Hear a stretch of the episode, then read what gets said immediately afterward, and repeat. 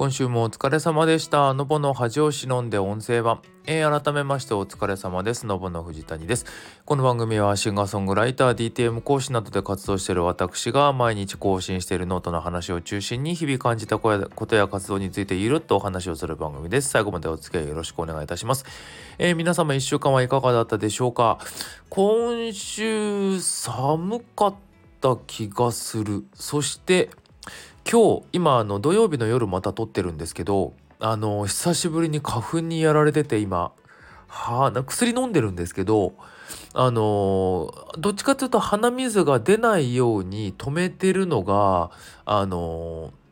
逆にこう乾いた感じになってたりとかそんなに鼻かんでないつもりなんだけど鼻の下が今痛い。とかになってる。今週花粉多いんでしたっけね？あ、今週は今今年って花粉が多いんでしたっけ？確かなんかそんな噂を聞いたような気がする。とりあえずあのー、あれ行かなきゃと思って病院行って僕はあのー、必ず毎年病院行って点鼻薬とえーと、花粉症飲み薬と目薬をもらっていたんですね。ちょっとあの引っ越しをしてから去年はねもらわなくてってでたまたま、まあ、家出ることが少なくなったからそれでどうにか事足りてしまったとかもあったのであれだったんですけどちょっとね今年は行かないとまずいなと思いつつ引っ越した今のところでいい耳鼻科どこにあるんだろうっていうのが分かってないのとなんかあのー、保険証がいろいろ変わったじゃないですか。なんかマイナンバーカードがうんぬんかんぬんみたいな。あの辺の仕組みがよく分かってなくってあの保険証自体は持ってるんだけど結局何をどう使ったらいいのかよく分かんなくなってて ちょっとその辺も確認しなきゃなと思いながらっていうところなんですけどね。あの皆さんはいかがでしょうか？とりあえずあの花粉症の方に僕毎年言ってんだけどあの薬局の薬薬局じゃない薬屋さんの薬って効かなくはないけどやっぱ眠くなったりしんどいんでちゃんと病院行って薬もらった方がいいよっていうのはねあのおすすめしてます。本当全然違うので楽さがと思っております。という感じで今週もやっていきましょう。よろしくお願いいたします。まずあの前回がねあの2月25日の日記なんですけどあのここに僕ノートのリンクを貼り忘れてた。ノートじゃねえや。あのスタンド FM のリンクを貼り忘れたことに今日気づきました。恥ずかしい。そして悲しい。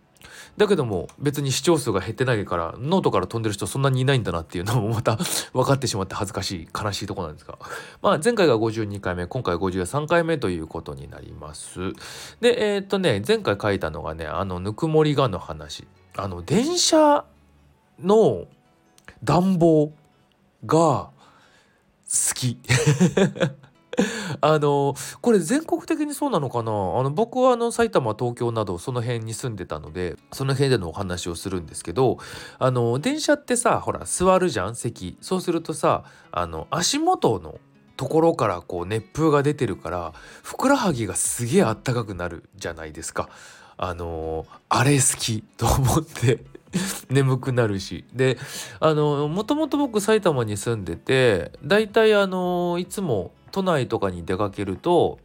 帰る時がね池袋から乗ることが多かったんですよね。池袋からこうだいたい急行とかで30分ぐらいの場所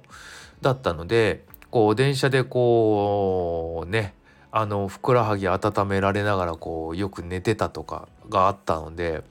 すごくこう何て言うんですかねあれ好きだったんですよね。結構都内に来るとさそんなに電車乗る時間が長くなかったりとかさあのコロナでちょっと変わったけどその前とかはもうそもそも混んでて座れないみたいなことが多かったからあんまりねそういうことないんですけどあのたまにねなんかそれそのためだけにこうちょっと長く電車乗ってたいって思う時とかあるよねっていう昔こう結構徹夜明けとかでしんどかった時にさあの山手線に座ってもう山手線で寝てたことがあるの。あのそれはまあ何？他に予定があったりとかいろいろ帰んなきゃいけないすぐに帰んなきゃいけない用事がなくってちょっと無理だっつうことで大体ね山手線って1周1時間ぐらいなんですよ。であの本当にあれ終点ないからさずっと乗ってられるのね。だからあれでこう本当にちょっと無理っつってこうよ寝て寝て横にはなってないけどあの座ったまま寝てあのわざわざ一周したりとかしたことがあるんですけど。そういう時とかねあの足元の温かさがとても幸せ。だったなっていうのをちょうどこの日確か電車乗って思い出したんだよね。なのであれいいよねっていうお話でした。次26日のお話。慣れるまではあの先日妹から連絡がありましてあのいらないギターを持っているかと。であの一応使ってないギターは確かにあるんですよただいらないかと言われるといらなくはないんだよねと思ってなんだろうかと思ってあのねめんどくさいこと言うのもあれなんで あの妹聞いてみたんですよ。あのどういうこと？っつって「なんだいそれは」って聞いたらあの妹子供は娘がいて姪っ子が僕から見ると姪っ子がいるんですけどがなんかギターに興味持ち始めたんですって。なので 買えよって話なんだけどこっちに連絡をしてきたと。で、まあ、ちょうどあの使ってないギターその多分音的にも今の自分の趣向これからの趣向にもならない気がするから使わないよなっていうギターが1個あったのでまあじゃあそれをお渡ししてもいいよっていう話をちょっとしてやってたんですよね。でちょうどそのあの渡すのが明日あの日付変わって日曜日のにちょっと渡すって結局約束をしてるのこれから渡すんですけどその何て言うのかなやっぱりさあの自分がやってること音楽僕は好きでこうやってやってるじゃないですか。でそれにね興味を持ってくれるってのはとても嬉しいことなのでもちろんあのね飽きちゃって飽きちゃったりとか何らかの理由でこう続かなくなるのは別に問題はないんだけどただせっかくね興味持ってくれてるところでさあの始めるきっかけをねあのわざわざこっちで潰す必要もないのでじゃあ全然やってやってよって感じでさお渡しして始めてくれたらなーって。でそのままねなんか続けてくれたらさらに嬉しいなーなんて思ったりするんだけどさっていうような形だったんでね。で、あのー、振り返ってみるとね、僕も最初に手にしたギターっていうのが、あの、いとこのお兄さんからもらったやつなんですよ。ちょうど、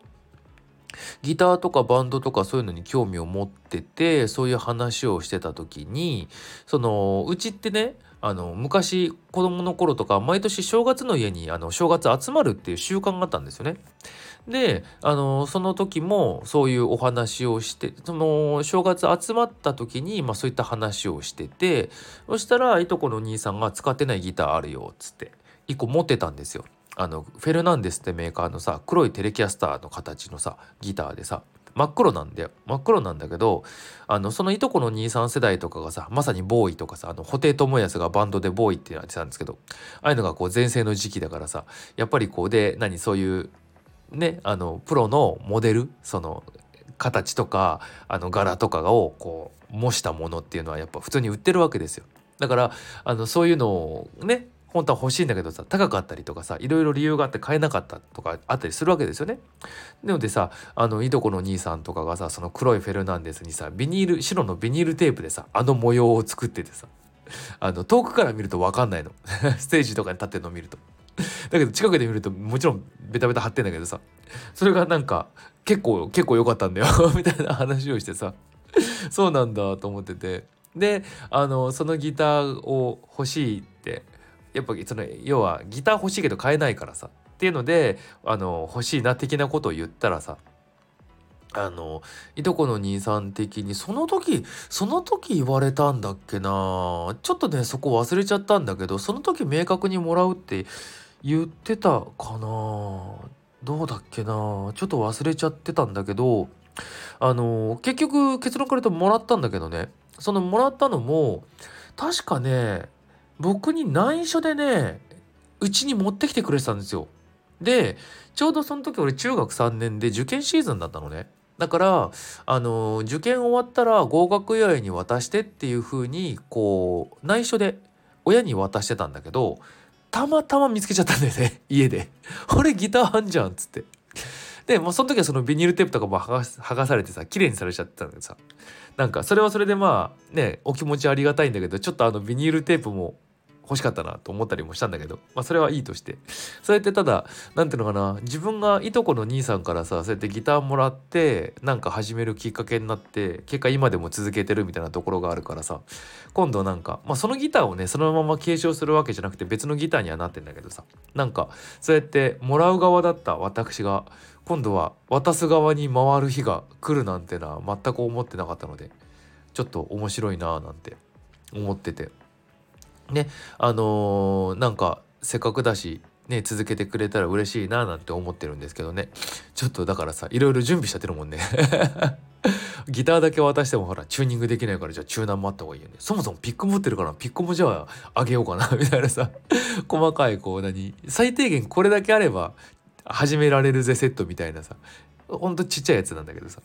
なんかまとめちゃったりとかしててさ。勝手に楽しくなってんだよね。うん。なんか F とかさこうよくねコードを抑えられなくて挫折するとかあるのにさあんなん本当なんていうの？省略して抑えちゃって別に構わないじゃん。もちろん最終的にはちゃんと抑えられた方がさあの形で弾くコードっていっぱいあるからさ抑えられた方がいいんだけどさなんかそこで挫折するのってあまりにも早すぎる。なんか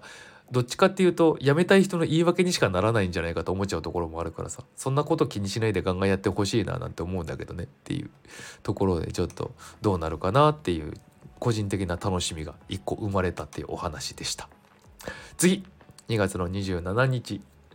あのすごいしょうもないこと書いててさなんかあの SNS でまた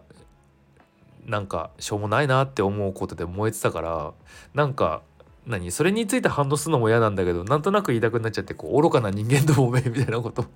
書いてしまったんだけどさ。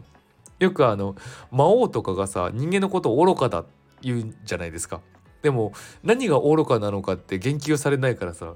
あのそういう魔族目線で見た時の人間って何が愚かなんだろうなっていうのをふと知りたくなったんだよねっていう。だけの話。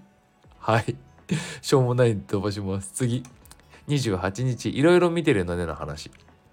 あの全部とは思わないんだけどさよく正しい努力と間違った努力があるって話って最近されると思うのね。努力ってこう報われるわけじゃないけど報われた人はほぼほぼ漏れなく努力してるよって話がよくあったりとかさその努力努力はあのするのはもちろん大事なんだけどあの正しい努力をしなければそれは報われないよって話があったりとかさまあ例えばで言えばさあの何、て言うの？足が速くなりたい人がいるとするじゃないですか。足が速くなりたい。だから僕は努力するんですって言って腕立てをずっと頑張るみたいなさ。走るのって脚力。もちろん全身のバランスなんだけどさまず脚力だと思うのね。だけどそこをおろそかにして腕だけ鍛えてもさ、まあ、それは腕を早く触れたらね結果として足も速く動くかもしれないけどさっていうさあのことってあるじゃないですか。もっと言ってしまえばさあのだからあの僕は筋肉をつけるためにいっぱい食べるんですっつってさ体重増やすんですみたいにさしちゃったらもちろん違うじゃん。本人の中では努力をしてるんだけどさ目指してるところってそこじゃないでしょっていうのはさこういうふうに話をすると分かると思うんだけどさただあの自分の大事なこととかになった時にそこが見えなくなっちゃうことって多くてもちろん僕も見えなくなってたりさ間違ってることっていっぱいしてきたし今でも多分してるかもしれないんだけどさってなった時にねこうなんだろう今俺努力してるって思うことってあまり正しい努力じゃないんじゃないかなっていうのをねふと思ったの。っていうのはその何？自分に向いていること自分ができることと自分がやりたいことのミスマッチってのもあるんだよ。だから自分はこれがやりたいと思っている。だからそのために努力をしなきゃいけない。すげえ頑張んなきゃいけないっていう風になっていることもあるんだけどさ実はそれってその人の適性のものではなくてさっていうことがあるんじゃないかなって。まあそうなっちゃうととても悲しいお話にこれはなっちゃうんだけどさ。例えばあのお仕事とかでねこう何かに勤めてるとかじゃなくって自分のスキルとか自分というものを商品として生きてる人たちのいろんな人を見ているとその努力してるあの客観的に見るといわゆる努力と言われるようなことはやってるんだよ。いろんな試行錯誤とか実験とか勉強とか。ただ本人はそれを努力って思ってないんだよね絶対に。たまたますごく好きで楽しくて興味があってっていうことを突き詰めてやっていったらあの人よりも少し長けてあのいわゆる商品になりうる価値を持ってっていうことが起きてるっていう人が多いなって思ったんですね。だからこれやんなきゃいけないんだとかこれをやり続けるんだとかっていうふうに思ってる時点でもうその人とはもうすでに立ってる位置が違うのね。だからもちろんそれを経て何て言うんだろうすごくできるようになって変わるっていうこともなくはないのかもしれないんだけどなんか僕はその LINE がそもそも違う気がしちゃってってなってくるとそういうふうに思いながらやってることってやっぱりこうどこか無理しなきゃいけないものだったりするからその頑張ることを否定しないしそれで必ずしも行きたいところに行けないとは言い切らないんだけどただあの限りなく難しい道に行ってしまうんじゃないかなっていうのをふと思ったんだよね。だからあの自分の好きなこと自分ができることっていうのをいかに伸ばすかっていうのを考えた方がいいのかなっていうそれは例えば一つの業界があってさその業界を諦めるっていうことになる場合もあるけどあの一つの業界の例えば音楽で話をすればさ音楽っていう業界の中でもさ音楽の仕事ってすごいたくさんあるわけじゃないですか。その中のあの A BC だった中の自分は A がやりたいだからやってるんだけど本来その人の適性としては B なのかもしれないって時にさこっちが自分にとってはすごく苦痛もなく楽しく追求しきれるって思ったら切り替えるっていうあのことも大事だし、まあ、そういう発見をするためには一個一個こう頑張ってこれじゃなかったこれじゃなかったこれじゃなかったってこうねあのやっていかなきゃいけない時もある。あのたまたまそういうのを見つけるのが上手な人がいてパッといけちゃう人もいるしいろいろ試してみた結果俺どれなんだろうなあここかもしれないっていうこともありえるしっていうのはあるんだけどただやっぱりこうその頑張んなきゃとか頑張ってるんだって思ってるものっていうのはちょっと何良くも悪くもそこにとらわれすぎない方がいいのかもなっていうのをちょっと感じたっていうお話でした。はい次。29日。新しい世界が見えるかもの話。あのちょっと前からねあの僕はあの基本的に毎日何かをやるっていう習慣づけがどちらかというと人よりできる方であのまあもちろんその内容がねあの人よりも優れてるかは別の話ですよ。全然優れてない。僕はあの習慣化するための一つのコツとしてハードルを下げるっていうふうに思ってるのであのいかに続けられるかっていうのをね考えてやるのでそのやってること自体のレベルが高いとは言い切言わない。全く。ただ続けるっていうことだけに関して言えばあのねノートも千何日書いてますから 毎日。こういうのができるタイプではあるんですけどちょっと新しいもの一つ増やそうと思ってあの歌詞になりそうな言葉ワードっていうよりもまあ文章三分詞みたいな感じのものなんですけどそういうのをちょっと一日一個書こうっていうのをこう決めてやってるんですよね。その僕曲線で曲作るのでその曲がある程度できてから歌詞書こうと思うんだけどテーマがねえなってよなることが多くってだったらもうなんだろうこの曲ならこのテーマかなみたいなのが分かるようにしたいなと思ってなんとなく書いとこうと思って本当2行ぐらいの文章だけの時もあるし A メロこれ B メロこれサビこれみたいな感じってなってる時もあるしそういうのをねちょっと今書くようにしてるんですよ。そしたらまあ出てくる言葉がロマンチックで前向きっていう その曲線だったら絶対に出てこないような世界観になってることがすごく多くってあの僕と君がいたりとか。で君に対してこう優しい言葉をかけてたりとか。っていうことがすごい多くって。なんかまあまあまあまあまあまあ比較的ロマンチストなところはあるんですけどそういうのがこう何？音とかせ音の世界観っていう制約がない中でこう出すからすごく自然に出てるんですよね。だからそっちからね曲を作ってみるのもまた新しい形になって面白いのかなと思ってたりはするんだけどね。あの実際ね確かねインソムニアだっけながね視線だったはずなの。ちょうどそのぐらいの時期にも歌詞から曲書いてみようって思って作ってた時期があったのでインソムニアとかあの辺を作ってリリースしてた時期の曲は多分何曲か1曲だけかなあるんだけどそう。なんかそんな感じでまた曲をねこう何作るペースを上げるにはそういうところから、まあ、同時進行だったりとかさこうもうすでにあるものを組み合わせてとかしないとやっぱこれこれ以上のスピード上がんないからちょっとねそういうのができたらかなと思って今考えているの。そう。でその史跡で史跡史跡？史先？そういうのでまた曲作ったらちょっとさっきも言ったように世界観がそもそも違うからさまた違うような曲ができるんじゃないかなって思ってみたりとか。ちょっとまだねどれぐらいで形にするかわからないけどそういったこともできたら面白いなって思ってるって話でした。次。3月1日の日記。コメントもぜひあのー、3月の20日にですね「あの歪むミザリー」というタイトルの曲を出しますと。でもうこれ配信登録も終わって審査も終わったので、あのー、出すことになります。この曲を作ってた頃はね1月ぐらいかなかな？確か。あのちょうど新しいギターを買ったりとかその結局いろいろあってこうなくなってしまったんだけどなくなってしまって別のところにこう嫁ぐことになったんだけどさアイドルさんの曲のね制作をしてたりとかっていうところで結構今まで今まで持ってたギターだとできなかった曲調とかアプローチっていうのができるようになったんですよね。だから自分の中にあるんだけどやりたくてもちょっとできなかったことっていうのができる状態になったのでちょっとそういう曲調書いてみようと思ってもう結構ちょっとひとひねりのあるあのギターロックな感じの曲をねちょっと作ってみましたっていうことであの出ますので是非聴いてほしいなと。で今回はねもう一つあの前「イノセンス」って曲を僕リリースしてるんですけどその曲のリミックスバージョンあのユシナさんっていうねあのオンラインで、まあ、ボカロ P もやったりしてるんだけど音楽とか服飾とかを作ってるユシナさんという方とちょっとお互いの曲リミックスしませんみたいなことをちょっとやり取りしてて。でその時にこう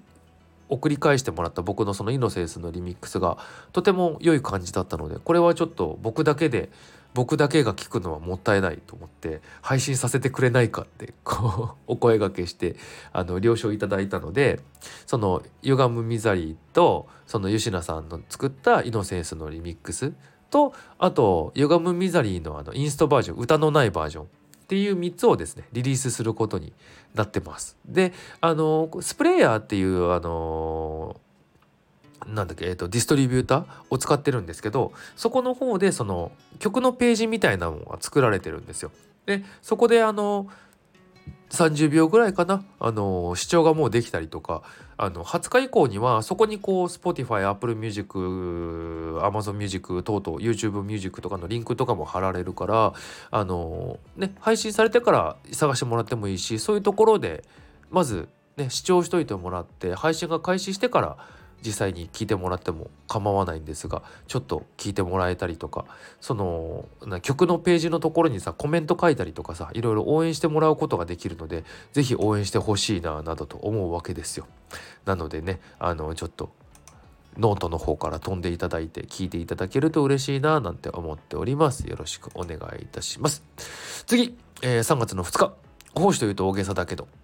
ちょうどね、あのー、アイドル曲を書いていたのがあのその主催者側の都合というかそもそもが僕に話を振ってきた人がかなり見切り発車で話を振っててその作ったものの全然動かなそうみたいになったんで曲を取り下げ引き下げたんですよね要はあのこっちでもう使わせてそっちでまた必要になった時に言ってくれっつってただこの曲返してっつって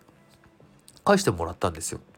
であの仲良くさせてもらってちょっとお世話になっているそのアイドルのグループというかの方がいたのでその方のところにね今こうこうこういう事情でこういう曲があるんだけどよかったら使わないかいってお話をしてであの1曲だけのつもりだったんだけどその最初に提示した後にちょっと時間が経って手元にあるこっちの方がもしかしたら合うんじゃないかなと思ってこっちもあるんだけどこっちの方どうって提案したらその最初に提案したものをそのグループが使う。でもう後から提案したものをそのメンバーが別でやってる活動の方で使うって話になって結局2曲引き取ってくれることになったのね。であのちょっとキーを合わせたりとかさアレンジとかちょっとした要望こここうしてほしいみたいなのがあったのでそういったところをねちょっと修正してあのお渡ししてっていう時にさこのもともとはやっぱりさあのまあ僕もねお仕事として書かせてもらいたいからっていうことであのー、ね対価をいただくためにこう書くみたいな感じでさやってたんだけどさいざとなってみるとさやっぱりこう何お金はもちろん必要だし生活できないから必要なんだけどさそれよりもさそもそもその曲自体を必要としてくれてかつお渡ししたことをすごく喜んでくれるっていうことがちょっと嬉しくなってしまってあこういうことだなって思ったのね。その生活のことを考える自分を買ってもらうっていうところに必死になるより自分が作ったものをやねちゃんとまあ求めていてそれを喜んでくれる人に出会いたいなそういう人のために自分の力を使いたいなっていうのをすごい思ったんだよね。そうだからあのー、何？ものによっては無償でもいいしものによってはまあ、物によって基本的にはあの無償ずっと無償にしてたらねお仕事に僕の方の仕事にはならなくなっちゃうんだけどただあの自分一番お金くださいを前面に出すのはやっぱり違うしあのそんなことよりもあのやらせていただけるなら喜んでいただけるならっていう気持ちが今すごく強くなったし多分みんなフリーランスでねクリエイティブでお仕事されてる方ってそういう方が多いというかそういう方じゃなきゃ残らないんじゃないかなっていうのは前からずっと思ってたんですけど理屈では分かってたんだけどなんか感覚としてちょっと感じられたかもっていうのがあってなのでこれからもねそういう人にどうやって出会うかとかそういった人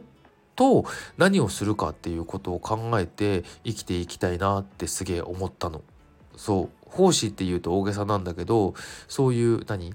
自分が自分がっていうんじゃなくってこのこの人のために何ができるかなっていうようなことでいろんな人と関わっていきたいなっていうのはすごい思ったっていうお話でした。はい。っていう感じでねちょっと今日は駆け足でやってしまいましたがそれでも26分。あまり長くなってもよろしくないかもなのでこの辺で締めさせていただこうかなと思っております。はい。いつもねラジオコメントいただけたりとか感想ありがとうございます。あのまた是非ねそういうのをいただいてあの一緒にねあの何ですか番組作っていただきたいなと思いますのであの感想お話しで欲しいことなどあのいろんなところから僕に連絡をいただけたらと思います。はい。それでは今日もこの辺にしておきましょう。来週も頑張っていきましょう。それではまた。